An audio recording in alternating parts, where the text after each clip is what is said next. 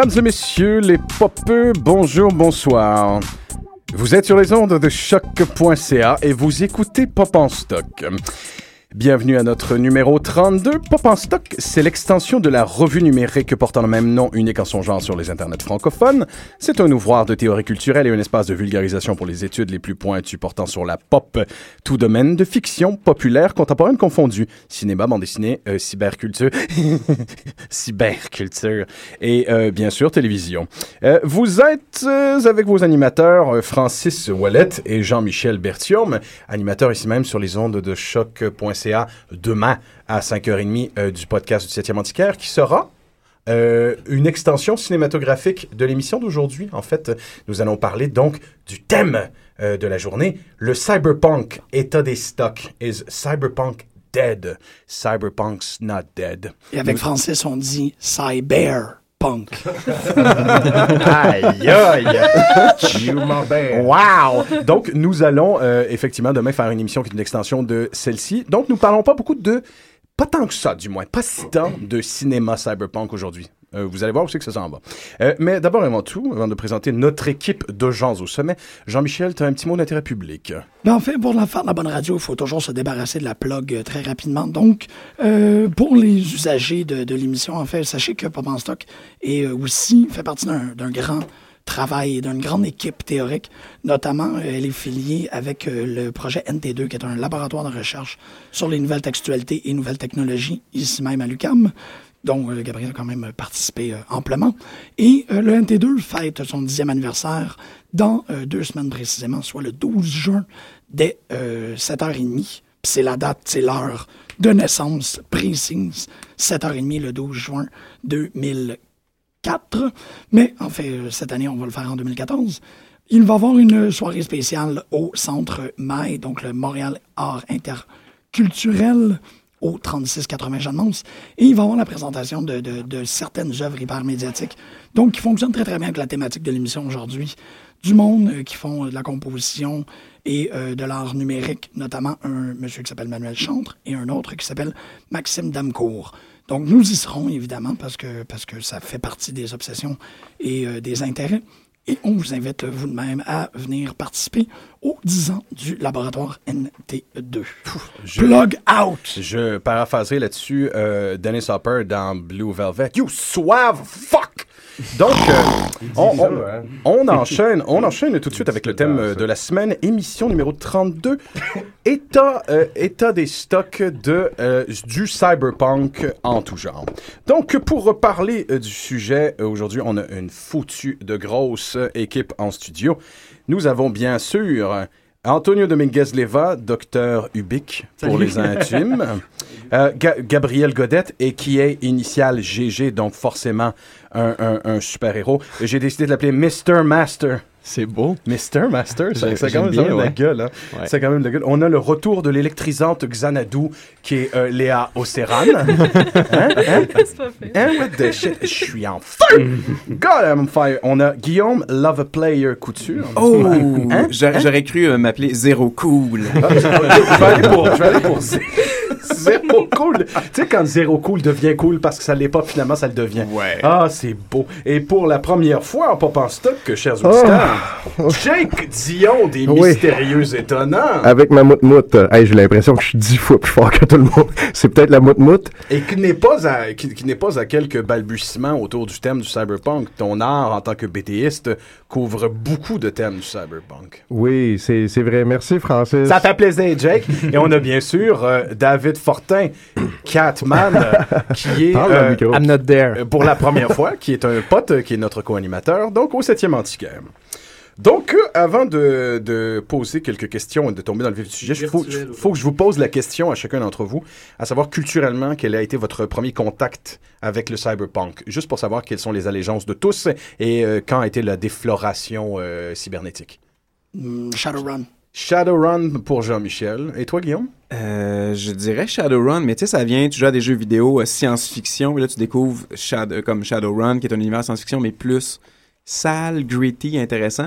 Mais ça l'a vraiment solidifié Cyberpunk quand j'ai vu Ghost in the Shell. Ghost in the. Shell, d'accord. Et toi, Ouais, Léa? Ghost in the Shell, les animations japonaises, euh, Serial Experiments Lane, c'en est un que L'Inde va revenir, j'ai l'impression, un peu aujourd'hui. Hein. Toi, Gabriel? C'est Ghost in the Shell. Ghost in the Shell. Tu m'as volé ma Vous avez tous découvert Ghost in the Shell avant Akira? Il y a beaucoup de monde, en fait, qui ont vu Ghost in the Shell et qui ont vu Akira par la suite. C'est fucked up. Et toi, c'est- Akira, toi, donc? Ben moi, si je veux être cool, je dirais Akira, parce qu'il était dans le club vidéo avec euh, la section pour enfants à côté de genre La Belle et la Bête. Ouais, moi aussi, il y avait ça quand j'étais jeune. c'est- La vraie réponse, ça serait probablement genre euh, Hackers. Ben, c'est pas mauvais, Hackers. Mais je me demande, je l'ai vu avant. C'est dans les mêmes années, tu sais, j'avais 13 ans peut-être. D'accord. Et toi, Antonio? Bah, l- dans le proto, c'est Blade Runner, je pense, évidemment. Ben oui, ben oui, c'est Blade Runner, mais, ben euh, oui, ben mais, oui. mais en même temps, je pense que, bon, Akira, ça a été un, un coup énorme, euh, directement. oui. Mais Et toi, Blade Fortin? Ça ressemblait à toi, Antonio. C'est assurément Blade Runner, le premier truc que j'ai vu quand j'étais très très jeune. Et pour ceux Mais Akira a été aussi pas très longtemps après une révélation, jusqu'à ce qu'un peu plus tard je découvre euh, Neuromancer. Et on va s'entendre que quand on dit Blade Runner, Ouais. on parle d'un plan, du plan d'ouverture. On parle évidemment du vaisseau qui, euh, de, de la voiture volante qui décolle et on voit l'immense écran sur lequel il y a une, il y a une publicité avec une, une geisha. C'est- C'est c'est un plan seulement qui, qui en quelque part, euh, euh, c'est stigmatisé dans l'inconscient collectif Ouais. comme une Ben, image du cyberpunk. Ce qui est intéressant, vous allez en parler demain dans, dans, dans, dans le septième, mais ce qui est intéressant avec, avec Blade Runner, c'est que c'est la fusion, c'est à la fois, c'est clairement comme un acte de fondation, parce que c'est l'univers de Philippe K. Dick, donc cet univers du, de ce qu'on appellera par la suite le cyber noir, donc le noir, la version du, détective privé, mais dans un contexte technologique envahi par, par euh, littéralement envahi par, par, par, par les machines, etc. Et euh, le texte, le test lui-même, qui est une sorte d'a- d'artifice bizarre, très déjà très très cyberpunk. Et donc c'est la transition entre entre l'univers de Dick et ce que va faire Gibson, euh, très lui très ouvertement marqué par cette par cet imaginaire. Donc quelque part le, le cyberpunk serait né dans la transformation de Philip K. Dick par l'iconographie du film noir mélangé avec le futurisme à la expressionniste à la Metropolis, etc., qu'utilise Ridley Scott, et réintroduit en littérature par Gibson, qui en fait une sorte de paysage de l'âme de, de, de ce qui, pour Jameson d'ailleurs, est la représentation la plus claire de, du capitalisme avancé et de la post-industrialité. Ben, ça, tombe, ça tombe très bien. J'avais une question justement pour toi. Antonio, euh, j'ai fait la lecture, voilà peut-être une dizaine d'années, moi, du roman de 1984 euh, de William Gibson, no, Neuromancer, qui est considéré un peu comme le livre fondateur à bien des égards du mouvement. Et souvent, je me pose la question si, au niveau littéraire, euh, le cyberpunk va se positionner un peu comme un genre qui est comme le noir, isolé dans une période fictive d'où a émergé plusieurs spéculations et qui, est-ce que ça vieillira bien ou mal? Est-ce qu'on va réouvrir des livres de cyberpunk un peu à la manière de quelqu'un qui ouvre un, un Raymond Chandler pour se rendre compte que c'est extrêmement typé, c'est isolé dans son époque? Est-ce qu'on va les lire finalement comme du Jules Verne qui avait réussi à défricher tellement d'inventivité? On se souviendra que dans, dans évidemment Voyage au centre de la Lune, euh, comme par magie, Verne a l'idée de faire le de- décollage de, de son canon, de son boulet de canon à Cap Canaveral et que c'est un hasard complet et total qui, que, que des- plusieurs années par la suite, c'est ce qui va se passer et il y a des raisons spé- spécialement scientifiques de le faire. Oui, et puis Verne, par ailleurs, qui, qui, finit sa vie sur un imaginaire dystopique de, de- des villes futures, etc., et, même d'une idée d'a- d'apocalypse possible. Mais le, le- la référence à Chandler est intéressante parce que c'est la référence de Gibson, c'est-à-dire que quand il écrit, euh, c'est très marqué par le roman noir à la Chandler euh, et le hard-boiled euh, detective. Euh, en fait, ce qui, est assez intéressant, c'est que le livre a quand même un immense impact immédiat qui, qui, qui dépasse les bornes du ghetto science-fictionnel. C'est-à-dire que là, à ce moment-là, il y a encore, même s'il y a déjà eu les grandes œuvres de la science-fiction littéraire et de la science-fiction qu'on pourrait dire postmoderne avant lui, mais c'est avec ce livre-là que tout à coup, des gens comme Frederick Jameson, précisément, se disent, tiens, là, il y a quelque chose qui est absolument nouveau, qui, qui, qui, euh, qui, euh, qui est maintenant. C'est véritablement cette idée, c'est que maintenant, la première phrase qui a été beaucoup citée du neuromancien sur le ciel, qui est comme une sorte de, trans, de, de télé, en, euh, je sais plus en français. Comme, ouais, the, sky, the sky was like uh, a, a, a, t- A the TV color channel. of a TV on a dead channel. Exact. Un des meilleurs in Chip It. Oui, oui. Tout à fait. Et, cette comparaison, donc de cette sorte de, de monde qui est désormais où la nature ne peut plus être conçue que dans les termes d'une sorte de technologie, mais aussi d'une technologie dysfonctionnelle, puisque c'est pas une télévision qui agit, c'est une télévision morte en quelque sorte, comme il y a plusieurs films d'ailleurs de l'époque que vous connaissez euh, avec cette idée de l'invasion de la télé sur le, sur le monde, etc. Là, c'est l'idée que ce sont des technologies qui sont elles-mêmes, qui nous ont coupés complètement du monde de, la nature. Nous sommes dans des environnements totalement artificiels, mais ces environnements artificiels sont dystopiques à tous les niveaux et puis sont devenus anthropiques. Parce qu'on parle tout le temps de la dystopie euh, de cyberpunk, mais euh, il y a une dystopie un peu orwellienne avec les élites qui contrôlent tout, etc., et les grandes corporations, les multinationales. Mais il y a aussi surtout l'idée de l'entropie, d'un fonctionnement qui n'est plus dans la croissance, qui est dans la décroissance, dans la décélération, où les technologies qui semblaient être dans l'idéologie du progrès, qui s'en allaient, euh, vers cette sorte de, de- de ra- avenir radieux, euh, elles, sont, euh, elles ont échoué et nous sommes après ça. Donc c'est non seulement post-industriel, parce que c'est clairement le- la transition de, de- la, de la révolution industrielle à la révolution post-industrielle, mais c'est que tout ça reste comme des sorts de fossiles. Et ça, c'est vrai que Jake aussi, tu aimes illustrer ce genre de, de fossiles technologiques euh, qui Mais fait même- l'iconographie. Même de à ce ça, juste avec ce que tu viens de dire, ce qui est hot, c'est qu'il y a tout le temps le parallèle avec la drogue. Mhm. Fait que, tu sais, la drogue, ça peut être très cool, hein, au début. Pour vrai, tu fais comme wow! Puis finalement, tu deviens accro à ça, puis c'est là que des problèmes nice. Fait qu'il y a tout le temps ce parallèle, ce parallèle-là avec la technologie.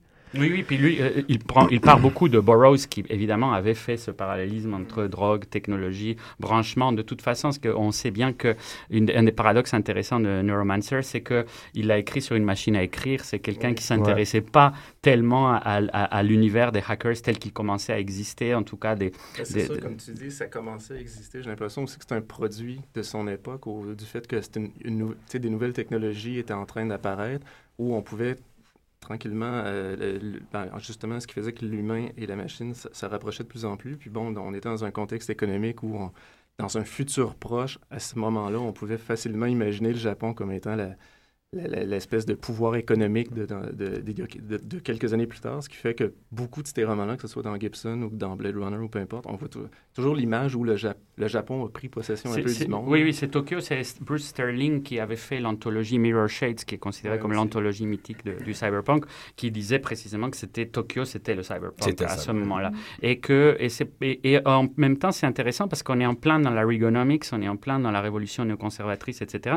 Et on est en plein dans le moment où l'Amérique commence à se voir comme un empire en danger, mais non pas par l'ennemi traditionnel de la guerre froide, les Russes, mais par cette sorte de vitalité japonaise. Et donc, dans des films comme, euh, évidemment, la, euh, la jungle de cristal, etc., il, Die Hard, il y a cette idée que le nouvel ennemi réel de l'empire américain, c'est l'efficacité nippone, et que c'est eux qui sont en train de faire une conversion vers quelque chose de complètement inédit, de complètement autre, qui est un nouveau rapport à la technologie. Et donc, finalement, le fait que dans Neuromancien, le Japon soit vu comme une dystopie, mais vu du point de vue aussi des laissés pour compte, des marginaux, de la contre-culture, et ça, ça rejoint ce que tu disais aussi, Jake, par rapport à l'influence de, de Burroughs, l'idée de contrôle, que ce soit à travers les drogues, à travers la technologie, mais aussi la nécessité de réutiliser les moyens du contrôle pour faire d'autres choses avec, ce qui sera le- l'ethos des hackers et qui est l'idée du cowboy euh, qui est Chase dans, dans, dans, dans Neuromancien et, et qui, est la, qui est aussi l'idée totalement américaine de la nouvelle frontière. Et ça, c'est assez fascinant chez Gibson et, par la suite. C'est l'idée que ces technologies, qui, dans le cyberespace dans, dans Neuromancien est vraiment un composé de quantité de choses, c'est pratiquement il très proche des combinés étranges qu'il y a chez Dick où des gens peuvent se mettre en contact avec des, avec des entités, etc., que, que l'on trouve dans les romans de Dick. Un Dans peu le- comme l'Internet. Oui, oui, l'Internet.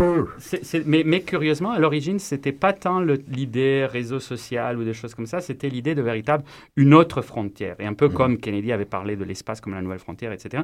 Là, c'est l'idée qu'il y a une nouvelle frontière technologique, mais c'est elle aussi une, une frontière désenchantée. C'est une frontière qui est surtout euh, traversée par ces personnages qui sont des outcasts, des outsiders absolus, etc. Des, ca- des, des cowboys sur un terrain virtuel. Mais des Ah. cowboys du, du désenchantement, c'est-à-dire des cowboys crépusculaires, comme le cinéma de western était en train de mourir à ce moment-là, et que Reagan, cowboy, était au pouvoir, et que donc le cowboy est lui-même devenu une figure dérisoire. C'est, oui, c'est un cowboy, c'est le seul qui peut rider dans cet autre espace, mais en même temps, il est lui-même une créature complètement paumée En même temps, il y a une magnifique ironie euh, que on voyait ce territoire virtuel dès 1984, dès Neuromancer, ce territoire virtuel euh, allait émerger ou du moins prendre sa pérennité tout particulièrement au Japon.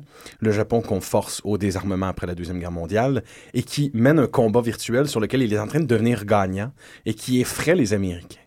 Oui, oui, et puis parce que dans le Japon, les nouveaux samouraïs, c'était le titre d'une des études de cette époque-là sur la sociologie, c'était l'idée que puisque le, le, Japon avait eu ce traumatisme de guerre qui en même temps était une sorte comme de fait jamais totalement avoué ou jamais totalement prise, avait comme transféré tous l'éthos du samouraï guerrier, etc., dans la technologie. Mais en même temps, avec cette complexité euh, qui est typique de l'imaginaire euh, nippon, que en même temps cette technologie est une technologie apocalyptique, puisqu'en même temps on est sous le traumatisme de la bombe, etc., Mhm. etc. Et que donc à la fois on est en train de devenir, oui, les nouveaux samouraïs de la technologie, ce qu'on va retrouver dans tous les mangas animés, etc., le contrôle du mecha, etc.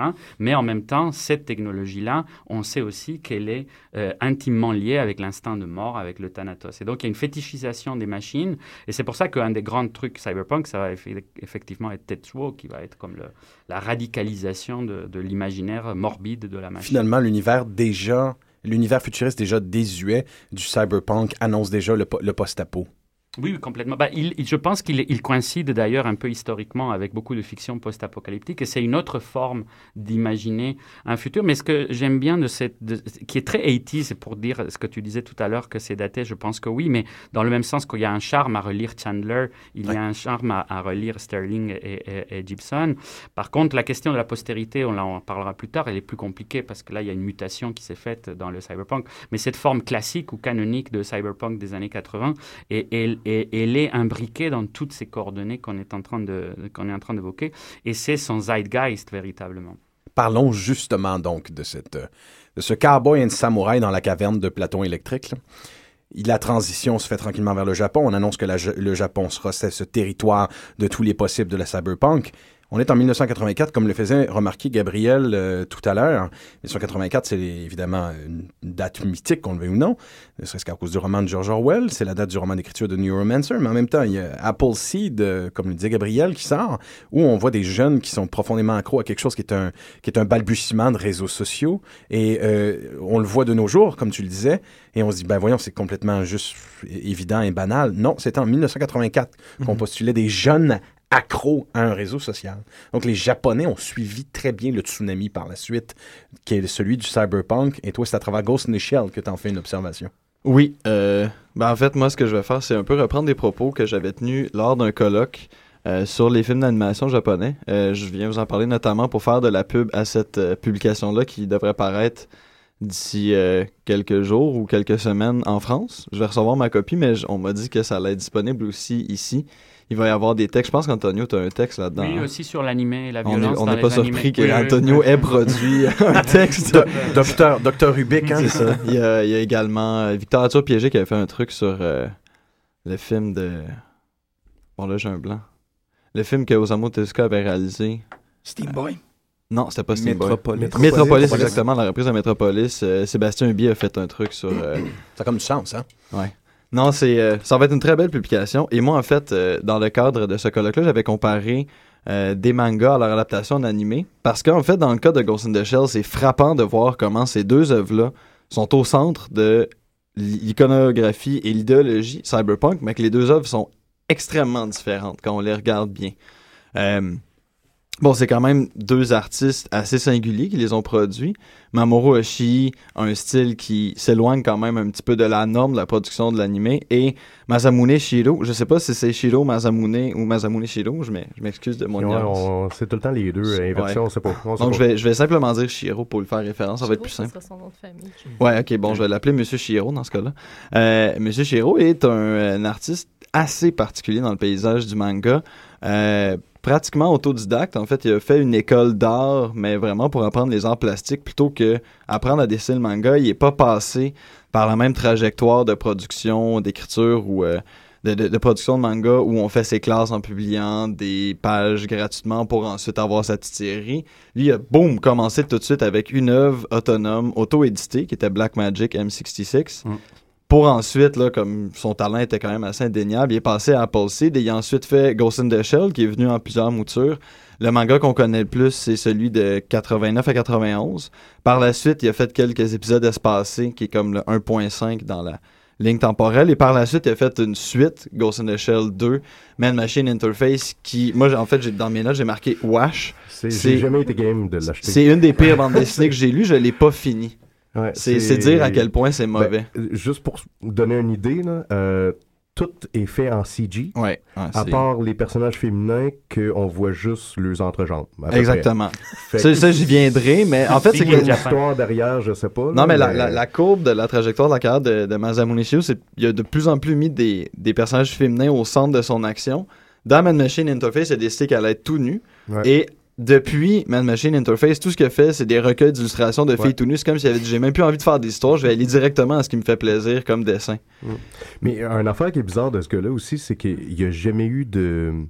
On n'a jamais vu sa face. Ouais. Il n'a jamais été photographié euh, publiquement. Puis tu sais, comme c'est un gros auteur. Ouais. euh, Ah, Il a- le donné- Qui le relie avec une des influences les plus claires sur le cyberpunk, qui est Thomas Pynchon avec euh, Gravity's Rainbow. Donc, Pynchon, voilà.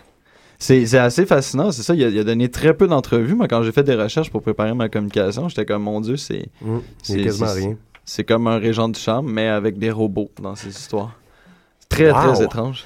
Euh, ce qui est particulier aussi de, de son travail, c'est que il travaille sans assistant. Mm. Donc, son style visuel est très unique. Il n'y a pas une espèce de des personnages, mettons, qui seraient individuels, mais des backgrounds génériques qu'on peut retrouver dans énormément d'autres mangas. Ouais. Et, je veux dire, pour quelqu'un qui travaille seul, il tourne pas les coins ronds, là. Ses dessins sont extrêmement denses. Et moi, ce qui me, ce que le- une des grosses différences entre euh, le manga et l'animé, c'est que vraiment, Shiro veut mettre un univers complexe en place et en fournir des détails. Il fait par le biais de ce que Richard Saint-Gelais, dans son excellente étude sur la science-fiction appelée L'Empire du pseudo, appelle des stratégies didactiques. C'est, par exemple, dans le cas d'un livre, on va interrompre la progression du récit pour livrer un ou deux paragraphes de description de comment cette technologie-là, la technologie fabulée, pourrait fonctionner. Ouais. Et dans les mangas, on trouve en bordure des cases des, des informations et à la fin des mangas, il y a des pages et des pages comme ça de détails sur ah oui, bah ça, ça fonctionne comme ça ou ah. Et là, ça devient intéressant parce qu'il il cite un peu ses influences. Des fois, il dit oui, ça, j'ai lu ça dans un magazine. Puis des fois, il a lu une espèce d'étude scientifique très crédible, mais des fois, il a lu des trucs, tu sais, c'est comme des magazines de- d'ufologie à peu près. Mm. Donc, il y avait des références un peu crank. Et il a comme fait un mishmash de ça dans ses mangas. Donc, c'est. En fait, c'est des bandes dessinées qui sont agréables à lire parce qu'il y a un sens, comme dessinateur, il y a un sens du mouvement incroyable. Il coordonne très bien ses actions. Il, il y a tout le temps des fusillades, il y a tout le temps des, des explosions, donc c'est chouette à lire. Mais ses récits sont absolument alambiqués. là. C'est extrêmement compliqué à suivre. Ben, je veux dire, vous l'avez tous vu plusieurs fois, le film, j'imagine, de Ghost in the Shell. Et moi, Ouais. ça m'a pris trois fois avant de comprendre c'est quoi la section 6, la section 9, c'était quoi le complot C'est une des Fois, caractéristiques du cyberpunk qui est d'ailleurs intéressante et que Jameson avait souligné, c'est parce que si cette forme de représentation émerge, parce que c'est super compliqué dans les romans cyberpunk, Mhm. Sterling et tout ça, euh, parce que c'est toujours des complots dans les complots, c'est des multinationales qui ont plein de fausses, euh, de fausses filières, c'est toujours la fusion du complexe militaro-industriel, mais aussi militaro-médiatico-entertainment, infotainment, tout ça, tout ça. Donc tous les pouvoirs sont absolument imbriqués et il y a toujours des, euh, un système polycratique où on ne sait jamais qui détient véritablement le pouvoir. Tout le monde est une sorte d'alibi pour quelqu'un d'autre. Tout le monde est quelqu'un qui n'est pas, qui n'est pas. Donc véritablement aussi l'influence non seulement du noir où, on ne sait jamais qui est le coupable, etc., mais aussi de, de l'espionnage qui est très important et l'espionnage Ben, vois- industriel, etc. pour cette rais- euh, raison-là, exactement ce que tu viens de dire, à l'instar du noir, euh, pour moi, le cyberpunk, et lorsqu'on essaie, tu dis que c'était alambiqué, lorsqu'on essaie de comprendre une ligne narrative, on, on se perd à ce que le cyberpunk essaie de générer pour vrai, c'est-à-dire un mood, Ouais. une sensation. Euh, moi, je suis tout à fait d'accord. Quand j'y repense, je ne peux pas résumer Ghost in the Shell. Je comprends rien. Ben, Ghost en in the fait, Shell. dans- dans le cas c'est de- un mood, Ghost in the Shell. Ouais, Le deuxième est encore plus bizarre. Le. Renaissance, Mais c'est le- incroyable. Ben, dans le cas du film, en fait, ça va. C'est ça, le, le film, ça va encore, je te jure, si on encore, et je, compare et au je manga. comprends pas le film, donc Ouais. imagine le manga. Mais c'est ça. Et le manga, en fait, c'est assez drôle parce que autant Shiro avait vraiment des flashs incroyables de d'anticipation de la technologie et des bon adaptations d'un d'un bout d'article scientifique qu'il a vu pour en faire un concept visuel et un espèce de mélange de paranoïa où tout serait comme dans tout, mais en même temps, le- il a peur d'un certain contre-pouvoir qui peut être contré seulement par l'espèce de pouvoir occulte qui est la section 9. Donc, il y a une menace de la technologie qui est toujours dans les, les discours de, ben, de beaucoup d'œuvres cyberpunk dans Ghost in the Shell, on le voit un peu. Mais en même temps, il y a une fascination pour la technologie. Il y a un culte même, il y a une esthétisation complète de ces Mais- dessins-là avec les Même une détails. sexualisation. Ça va jusqu'à se mélanger dans euh, Man-Machine Interface que si vous n'avez pas lu au complet, moi je l'ai lu au complet. Ouais. Moi je l'aime en tout cas. Wow, C'est une autre histoire. Mais il y a la haute direction des services secrets est présentée comme des prêtresses et des prêtres dans un temple. Et là, il y a comme une espèce de mysticisme qui est toujours acc- raccroché au net, au web et tout ça. Une espèce de conscience collective qui n'existerait que sur la, la toile.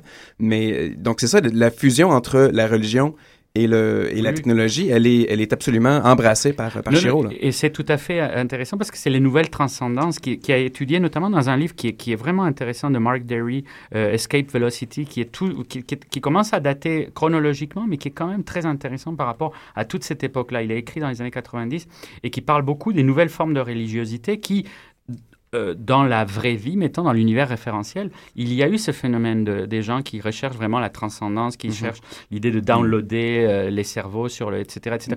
Et donc, c'est, oui, oui, c'est ça, c'est l'idée, oui, effectivement. L'ascension. Oui, non, non, tout à fait. Et donc, c'est l'imaginaire d'une transcendance nouvelle qui serait une transcendance technologique. Et ça, c'est tout à fait caractéristique. Ben, c'est, comme ça que se termine en fait le premier film Ghost in the Shell, dans les mangas aussi, avec la fusion avec cet euh, être du web. Mais bref, ce qui est assez intéressant en fait quand on regarde aussi, Shiro, son œuvre est devenue extrêmement populaire à partir du moment où ça a été republié chez Dark Horse. Ghost in the Shell passait à peu près dans, et Apple Seed passait un peu dans le beurre. Ça a été publié chez Dark Horse et là les Japonais ont fait ah les Américains aiment cette série là donc nous aussi on va commencer à s'y intéresser beaucoup plus. Et c'est ce qui est arrivé un peu pour le projet du film. Le film a été euh, produit avec un assez gros budget pour un animé par un studio euh, qui était, je pense, conjointement britannique et américain qui s'appelle Manga Entertainment. Là, ça paraît qu'ils connaissaient pas grand-chose à, à la culture qu'ils voulaient Ouais. exploiter. Ouais. Et ils ont engagé, c'est ça, ils ont engagé des musiciens européens pour faire la musique. Donc, il y avait une, un peu une volonté de faire un film international, ce que Oshi a nié en disant, ben moi, je, je fais pas un film avec un public en tête, j'ai juste, je fais un film.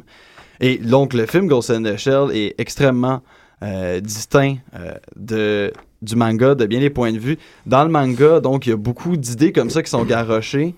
euh, et on essaie de mettre en place une cohérence un peu au monde technologique qui est déployé, mais à chaque fois qu'on balance un concept comme ça, on l'approfondit pas dans le cadre d'une réelle réflexion philosophique. Il y a beaucoup d'humour dans le manga Ghost in the Shells qui est complètement... puis les, les, même les personnages ont beaucoup...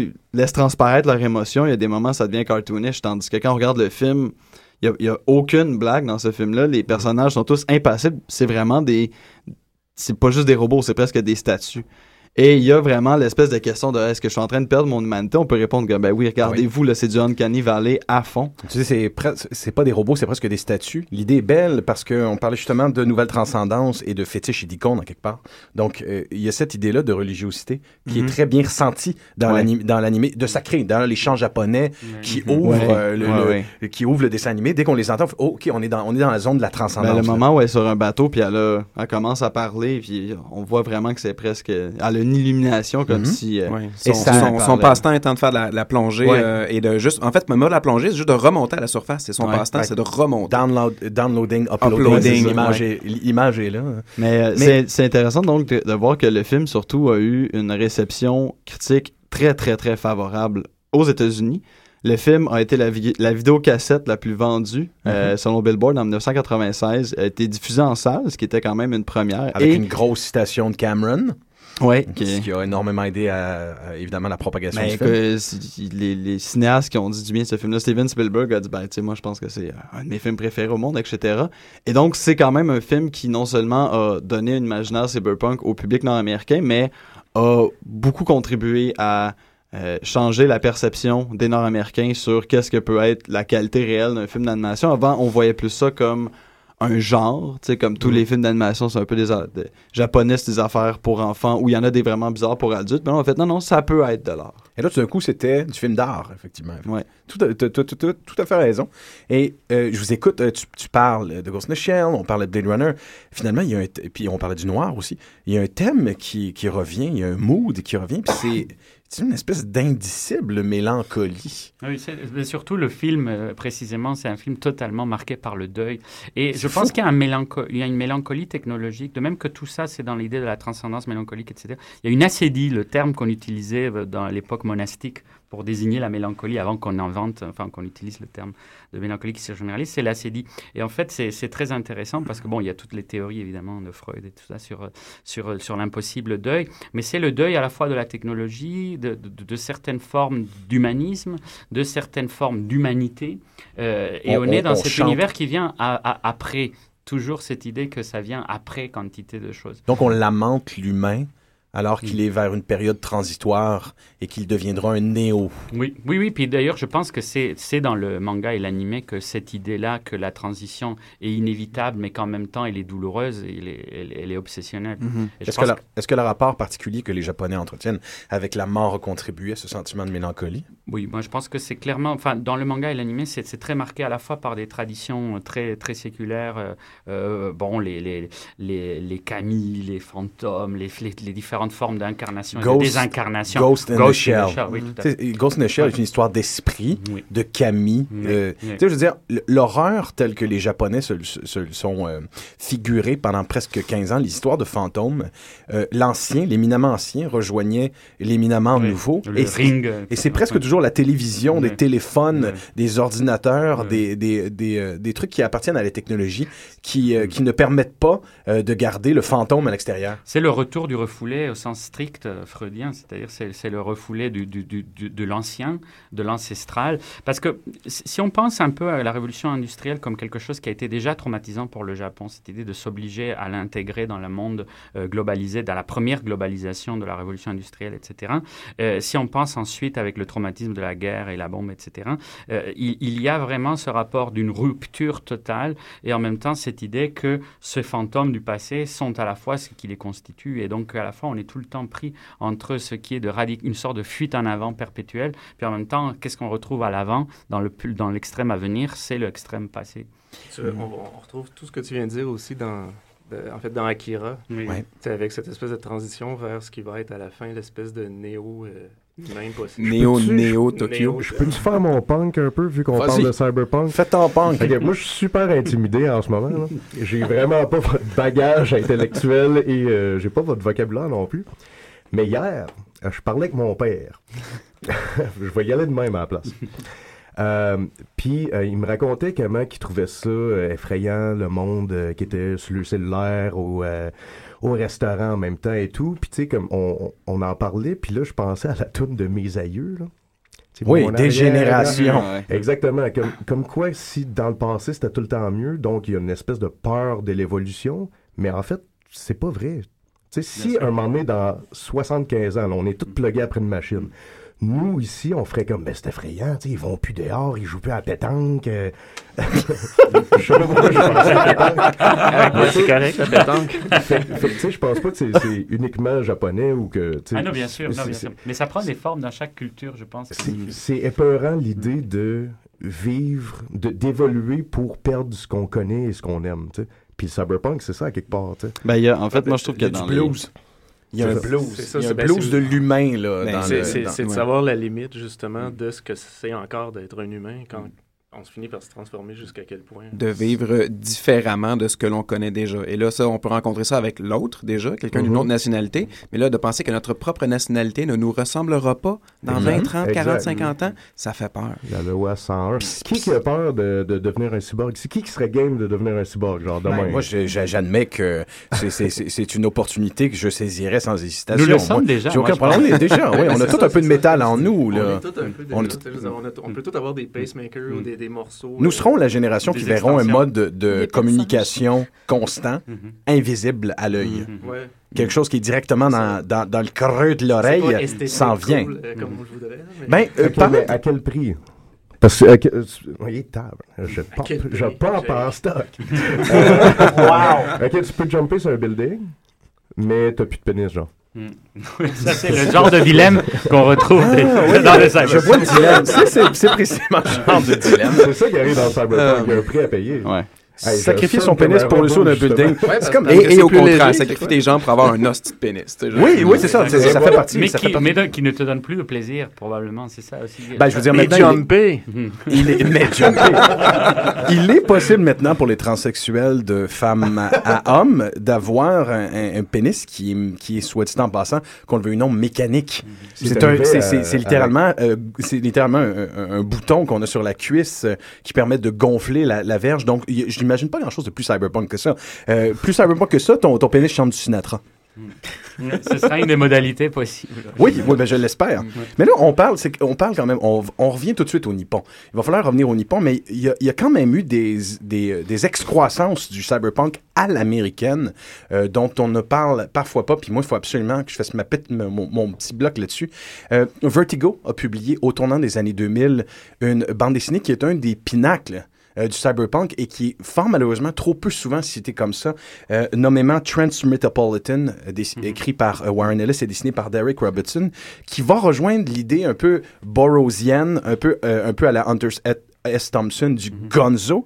Là, on a une époque où l'information est omniprésente et on a un journaliste qui est un qui est, qui est en fait un, un- qui fait des éditoriaux euh, pour un, un web complètement fantasmé qui finalement est encore plus délirant que le web dans lequel on est de nos jours parce qu'il est affiché de façon euh, holographique 24 heures sur 24 partout dans tous les coins carrés de la ville. Et ce personnage-là, euh, il y a une, oui, il y a une mélancolie, il y a une agressivité dans son tempérament. On voit le regard de cette nouvelle société obsé- obsédée par euh, la consommation, par euh, l'information et surtout la consommation de l'information. On voit l'agressivité de ce personnage-là, mais on voit sa mélancolie aussi. Puis c'est une des belles figures euh, qui est trop peu célébrée, à mon avis, comme une, un, un des pinacles du, du cyberpunk. Mais c'est intéressant que tu dises ça parce que, euh, oui, c'était imprimé sur Vertigo, mais c'était imprimé sur Vertigo seulement parce que l'empreinte Helix n'existait plus. Parce que Transmetropolitan a commencé sous Helix. Et ça, c'est un, un fait peu connu parce que Helix a seulement existé en 87 et en 98. Mais en fait, c'est né en 87, 97, c'est mort en 98. C'est que quand DC a, a pris la décision de faire des maisons d'édition connexes qui étaient plus euh, artistiques, si on peut dire, ou qui étaient plus loin du canevas super-héroïque connu, ils ont fondé Vertigo et ils ont fondé Helix. Et Helix a accueilli des artistes comme Michael Moorcock, Garth Ennis a travaillé là-dessus dans ses débuts, et les premiers numéros de Transmetro- Transmetropolitan étaient publiés sous cette, euh, Je, cette vignette pas con- non, ça se réclamait déjà comme un des, euh, comme, comme un des participants au genre. DC avait une compagnie sœur, si on peut dire, une compagnie bébé, qui euh, se donnait totalement au genre du cyberpunk. Oui, et puis le, le, le, le biais par l'Angleterre est très important parce que, en fait, beaucoup de, de ce que littérairement le cyberpunk va faire était préfiguré par ce que euh, toute la génération de, de Moorcock, etc., avec New World, faisait euh, en Angleterre. C'est-à-dire que beaucoup d'expérimentations, euh, la science-fiction comme genre totalement expérimental a eu lieu à la fois aux États-Unis, mais aussi en Angleterre. Et cette, euh, cette veine qui va être marquée par la British Invasion des comic books, etc., est encore un autre regard avec tout le côté, parce que c'est pour ça qu'on disait que oui, c'est des thèmes universels, c'est pour ça qu'on peut les aimer tous indépendamment de nos cultures. En même temps, chaque culture a sa tonalité propre. Et la tonalité anglaise, c'est la tonalité de la fin de l'Empire. Parce que véritablement, pour l'Angleterre, c'est la fin du véritable empire dans ces années 60, avec la décolonisation, etc., etc. Et il y a chez Moorcock notamment tout un imaginaire du délabrement, etc., Mother London et, et tout ça, qui est déjà en train de camper le terrain pour cette mélancolie post-technologique dont on était en train de parler, et aussi pour cette idée euh, sur laquelle on est revenu avec Transmetropolitan, Ghost in the Shell, etc., l'idée euh, que, que, qu'aimait Jameson, que le cyberpunk, c'est précisément l'impossibilité de se figurer la totalité, la totalité sociale. On ne peut plus voir la, société comme un ensemble, on ne peut plus comprendre un récit directif, un grand récit, etc. Et du coup émerge cette littérature du cyberpunk, qui est la littérature de une certaine forme de, euh, de deuil précisément sur euh, les catégories tra- traditionnelles. Et c'est là où émerge en même temps le manifeste cyborg de Donna Haraway, cette idée de la possibilité de se réinventer en cyborg, qui que elle, elle prend d'un point de vue euh, féministe. C'est aussi là que émerge l'idée possible du post-humanisme, sur lequel euh, va beaucoup tourner tous ces, tous ces films-là, et, et, euh, avec un imaginaire, encore une fois, comme toujours dans l'imaginaire de la science-fiction, qui aussi qui, va, qui, qui hésite entre technophobie et euh, technophilie, et, et, où on a, selon les auteurs, selon les scénarios, selon les, les, récits, on va avoir des ingrédients plutôt dominants de l'un ou de l'autre. Mais ils sont, finalement, cette scission, elle fait partie de notre rapport à la technologie. Technophilie versus technophobie, like that shit. Euh, je me tourne vers toi, Léa, euh, parce que je sais que tu es une fan de Lane Serial Exp Je me souviens Serial jamais Experiment. Serial Experiment. hein. Euh, technopho- technophobie, technophilie, technophilie c'est le titre de cette, de cette série d'animation qui est peut-être une des plus exceptionnelles à avoir été produite par le Japon, mais qui est un peu malheureusement, euh, pas nécessairement oubliée, mais culte au même sens au Japon en, moment, en ce moment que Twin Peaks l'est aux États-Unis. Ouais, c'est un peu. euh, c'est pas super populaire, euh, il me semble, comme, comme série, mais elle est. On a eu la chance, en fait, de la, de la connaître ici, euh, il me semble. Je sais pas si elle est passée à la, à, à la télévision, si elle a été traduite, ça, je penserais pas. euh. Elle jouait en même temps, en fait, en même temps ou à peu Mhm. près que Ion Flux à la télévision. Ouais, c'est ça. Fait que de- début des années 90, mi-90 à peu près. là.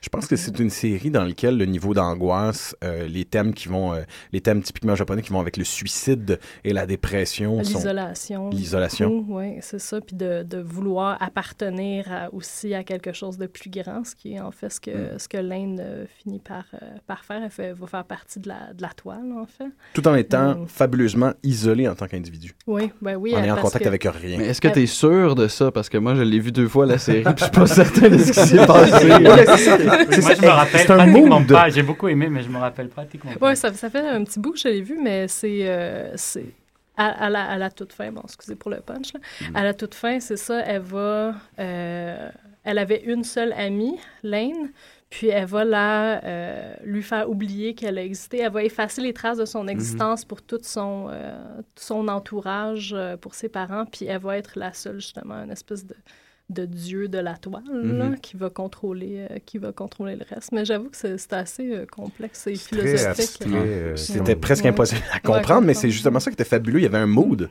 dans série-là. Ah ouais, on ne comprenait absolument rien, mais on était absorbé dans un monde où tout était ambiance. Mm. Et bordel, on avait envie de se tirer une balle dans la gueule. là. Mais, Mais direct dans le fans palais, de la- là. Pour les fans de la série, euh, la suite comme spirituelle aussi, là, qui s'appelle Text No Lies, Ah, ça, que j'ai commencé à écouter, puis c'est Ah ouais? exactement le même genre, mais c'est encore plus porté sur le... Comment ils appellent ça? Le Les augmentation, les, le body, transhumanisme, les body ouais. modification, les- le transhumanisme, exactement. transhumanisme, voilà. Est-ce que c'est le même auteur qui l'a fait? ou, Oui, euh, puis c'est le même euh, designer aussi, Ah, là, qui fait des super belles pochettes, puis des, des designs de personnages Est-ce qu'il y a des euh, plans avec des fils électriques dans le ciel?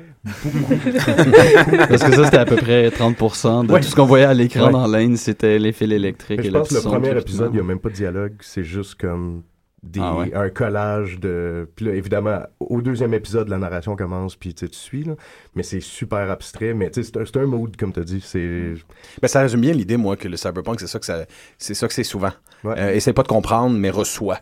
Ouais. absorbe. Comme si tu recevais justement un jolt d'information et que la narration t'échappe complètement. Euh, c'est pour ça que moi, l'idée que tu puisses pas nécessairement saisir un élément narratif dans Cyberpunk, ça fonctionne très bien. Tu te fais downloader, exactement comme la fin de The Invisibles. Plug, tu te fais downloader l'épisode. Exactement. Tu plugs tu et le mood. Tu gères l'épisode que tu as eu. Là.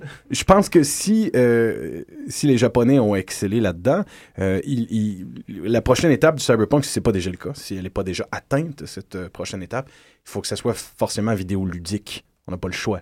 Il faut que ce soit en quelque part dans le jeu vidéo que le cyberpunk va trouver quelque chose qui ressemble à son apogée, dans lequel il y aura une réflexion justement sur l'interaction entre la machine et l'homme. Ben oui. Moi, je Euh, ben oui. ne Mais tu serait-ce le sais que probablement le- mieux que moi. La, la, la, la nouvelle, euh, la nouvelle série à la mode euh, Sword Art Online, euh, série animée japonaise, qui en- est en fait ça. C'est un jeu virtuel des jeunes qui sont pris dedans, puis ils vont mourir s'ils gagnent pas dans Sword Art. Mais bon, c'est- c'est un- c'est une déviation, mais Je j'en dois- parlerai pas. Je dois dire, Guillaume, si tu me permets, qu'en 84, euh, Oui. justement, encore, année fatidique, il y avait ici au Québec une émission de télé euh, qui s'appelait Traboulidon. Oh. Avec euh, Denis, euh, Denis Mercier euh, et Sylvie Léonard, où euh, on avait deux personnages qui tombaient dans un programme informatique dans des décors de passe-partout, évidemment. Mais oui. Question de rencontrer euh, des, euh, des suites de Pac-Man en crise d'identité qui font la grève et qui ne veulent plus manger de pastilles. et tu avais déjà ce trip-là de deux personnages à la tronc, deux personnages qui tombent dans un jeu vidéo et qui doivent justement, euh, en quelque part, se dé-downloader. Ben, c'est parce que c'est et, et- et c'est drôle parce qu'on parle de Tron et Traboulidon et c'est on a compris assez tôt dans Cyberpunk que le jeu vidéo était la porte d'entrée de l'homme dans cet univers-là, en fait, de la main humaine finalement dans cet univers-là. Et euh, je, je suis allé faire comme un bon recherchiste des débuts de ma petite recherche pour l'émission sur Wikipédia. j'ai commis l'erreur avec, avec bonheur. Et euh, on recense à peu près 38 livres de, de Cyberpunk sur Wikipédia alors qu'on recense plus de 140 jeux vidéo. Quand même, hein? Et Quand même. donc, si on est pour rassembler les films et les romans, il n'y en a même pas assez pour à compétitionner avec le nombre de jeux vidéo euh, cyberpunk qui se font. Donc, c'est vraiment sur ce plan-là que le cyberpunk euh, est- reste en vie, finalement, dans dans, dans la conscience euh, culturelle collective. Et, euh, entre autres, par le mouvement des, des Kickstarter, qui donne voix euh, au public. Donc, le public peut, vous connaissez évidemment le, le, le socio-financement. Donc, euh, les publics qui peuvent voter sur ce qu'ils veulent voir. Et là, dans les, les, les plus récents projets qui ont été mis, euh, cyber, euh, ça- Cyberpunk, euh, qui, ont, qui, ont été, qui ont revu le jour à travers euh, Kickstarter, il y a évidemment Shadowrun Returns, Ouais. le, le, le jeu vidéo qui remet au goût du jour euh, et qui néglige un peu, euh, heureusement, la, la magie, tout ça, tu sais, les éléments qui nous plaisent un peu moins dans Shadowrun. que tu rentres dans Shadowrun parce que tu veux être un hacker de rue, puis là, tu réalises que tu peux être un chat qui fait de la magie, puis t'es comme... Est-ce que tu as encore les races, en fait? Ça? Oui, oui, il y en a encore quand même. Euh, on ne peut pas l'évacuer complètement du genre, mais euh, il y a quand même une histoire, une histoire focusée quand même sur les humains. En tout cas, c'est intéressant. Mais ce qui manque encore euh, pour, euh, pour vraiment cristalliser le, cyberpunk, je pense, dans, le nouveau millénaire, c'est un jeu vidéo qui unirait tous les fans ou tous les genres. Et en ce sens-là, on est...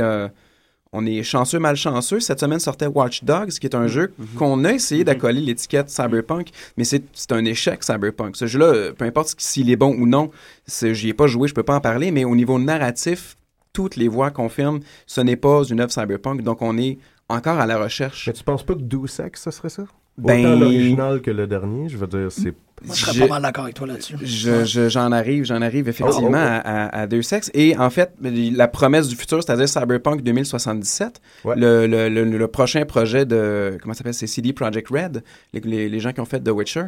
Et c'est un jeu qui nous semble nous, prom- nous promettre euh, monts et merveilles. Et peut-on croire que ce serait le jeu qui va nous mener à ça? Parce que dans le fond, euh, Deus Ex euh, Human Revolution, créé à Montréal d'ailleurs, euh, qui met en vedette le stade olympique. Si vous n'avez pas joué, c'est vraiment incroyable.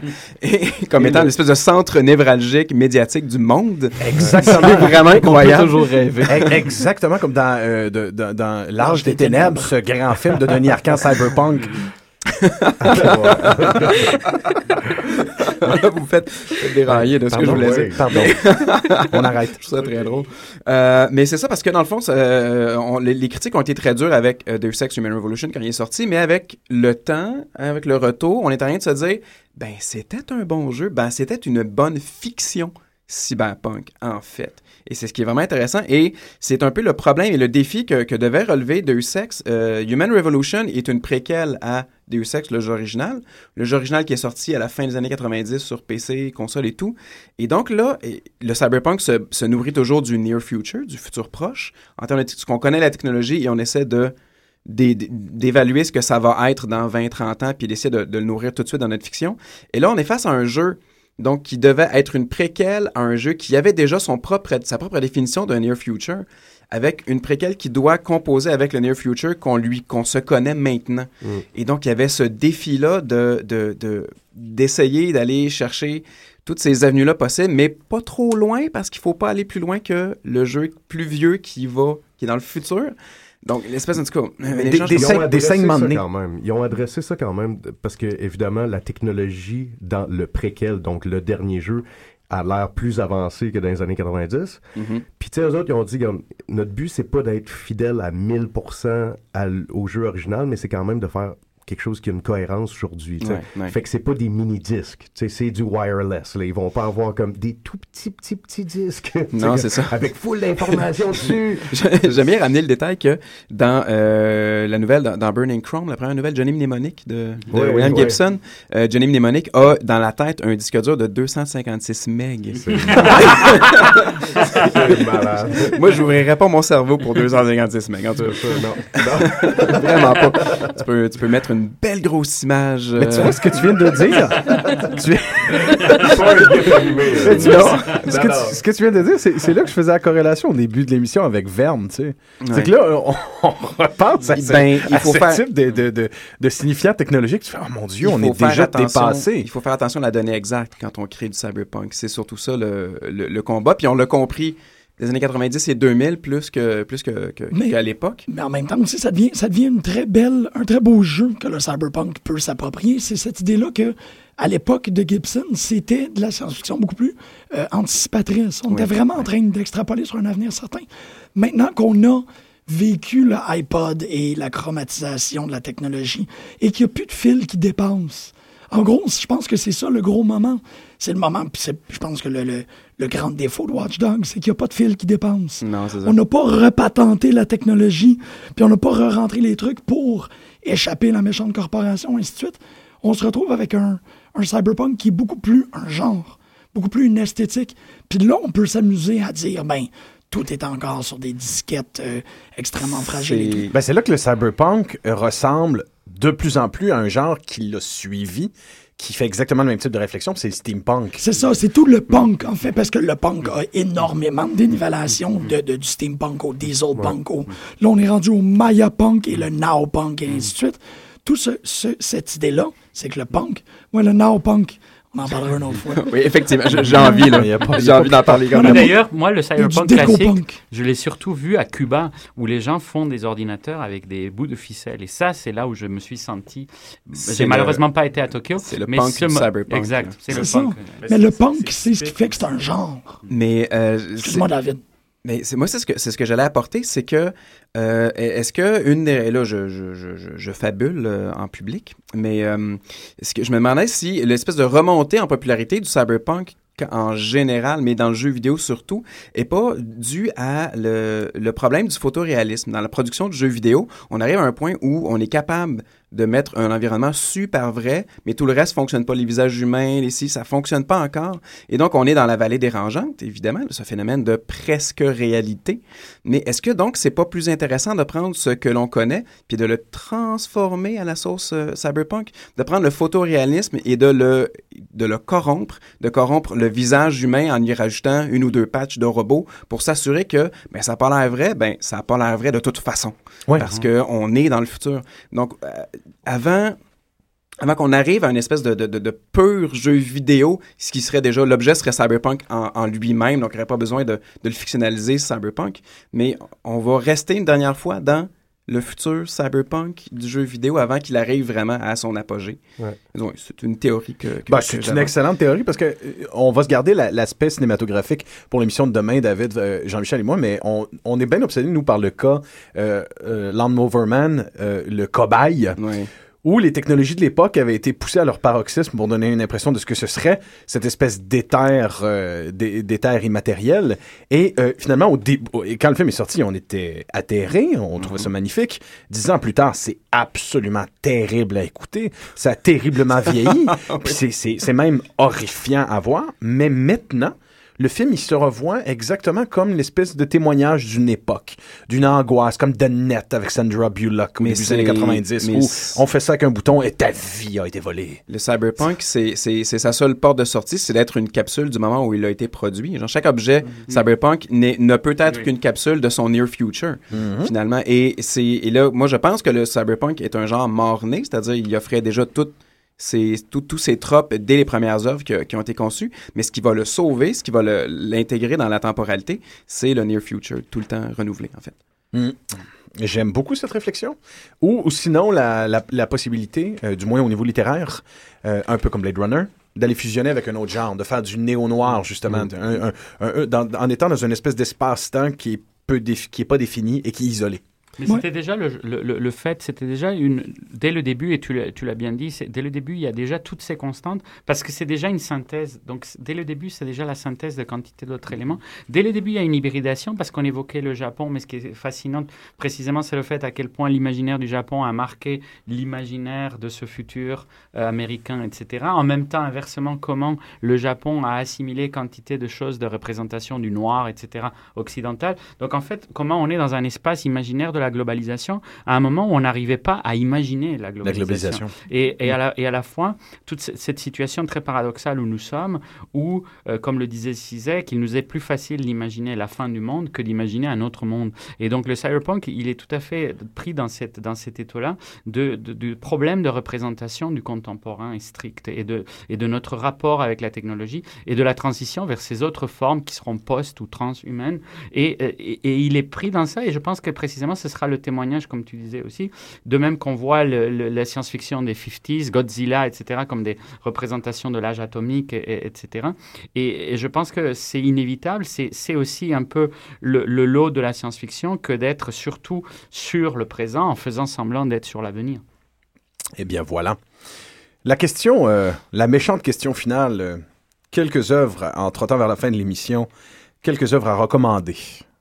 Je suis obsédé par cette idée de découvrir des nouvelles œuvres dont je n'ai pas entendu parler dans le bastion du cyberpunk. Je veux des recommandations, brave gens. Le dernier important roman cyberpunk, c'est, puis là je suis allé checker le nom parce que je me rappelle pas du... Oui, l'auteur c'est Snow Crash de Neil oui, Stevenson. Dire ça. Euh, Snow un, Crash. Un, un individu que euh, Ariel Esteban Caillé, qui, qui, est un collaborateur lointain de l'émission, euh, c'est une lecture qu'il a fait cette année et il paraît que c'est un incontournable total. Il Oui. faut absolument avoir lu ce roman-là, mais qui n'est pas euh, que purement et simplement cyberpunk, qui va garpiller et faire la jonction en plein d'autres genres littéraires. D'ailleurs, Neil Stephenson est un de ceux qui est en train d'essayer d'ouvrir des voies constamment autres Mhm. au cyberpunk dont le steampunk et dont le cycle baroque qu'il a fait, qui est un truc colossal, absolument démentiel, qui est à la réécriture de tout le picaresque, de quantité de choses, et qui est à la fois des sortes de rétrofuturisme absolu. Moi, je pense qu'une des œuvres euh, cyberpunk qu'il faut absolument redécouvrir de toute urgence, ce sont les deux épisodes de X-Files qui ont été écrits, euh, écrites par William Gibson, parce que justement, on était dans une période transitoire avec la technologie et le net venait d'émerger. Euh, L'idée de la réalité virtuelle et la place du jeu vidéo prenait une plus en plus grande place. Fait au niveau de la réflexion écrite que William Gibson a fait, dans X-Files, elle est, elle est terriblement importante, surtout que quelques années avant, euh, Gillian Anderson, nommément Scully, avait la possibilité de prendre le téléphone et d'appeler Internet pour avoir des informations. Euh, donc, euh, euh, X-Files, eux, a évolué très, très rapidement dans leur représentation de la paranoïa et aussi de la technologie, de la place qu'elle va prendre dans nos vies. Donc, aller revoir ces deux épisodes-là, c'est constater à quel point Gibson était sué à coche. Et il a été bien longtemps en ce qui concerne les technologies à venir. Je veux d'autres suggestions? Eh bien, En BD, peut-être? Ah, moi, j'allais proposer un jeu vidéo? parce Ben que ouais. là, savez-vous que cette année est sorti le nouveau jeu de Tex Murphy? Non, je... Connaissez-vous Tex Murphy, qui est comme à l'époque du, du, du, du, du- de l'aventure FMV, là, Full Motion Vidéo, euh, jeu vidéo des années 90. Ouais. C'était un, un- le, le- le classique noir euh, cyberpunk. Finalement, un détective. Il a littéralement le trench coat, le, le chapeau et tout. Il est un peu, euh, un peu maladroit, bon, pour, pour générer un petit peu d'humour. Mais là, il y a un nouveau Tex Murphy qui est sorti, qui est disponible un peu partout sur les plateformes en ligne, si jamais vous voulez, du vieux puis du nouveau en même temps. Chers camarades, à cette très, euh, très solide émission, je vous remercie de votre participation. Tu avais une suggestion, euh, Jake, au tournant? Ben, je sais que tu l'as déjà lu, mais c'est parce que ça avait rapport avec quand on essayait de, de trouver un sens à la technologie, puis c'est Hard Boiled de Frank Miller Ah, Jeff Darrow. et de Jeff Darrow. Jeff Darrow, Frank Miller, ah, entièrement d'accord. Rétro noir plus cyberpunk, ça marche tout le La temps. BD qui est censée être adaptée depuis 20 ans et qui ne le sera jamais adaptée au cinéma, ce que Neuromancer ne sera probablement non plus jamais adapté au cinéma. On vous souhaite une excellente journée, euh, chers auditeurs. On se retrouve la semaine prochaine, même bat heure, même bat chaîne. Bye bye. Ouf. Bon, ben.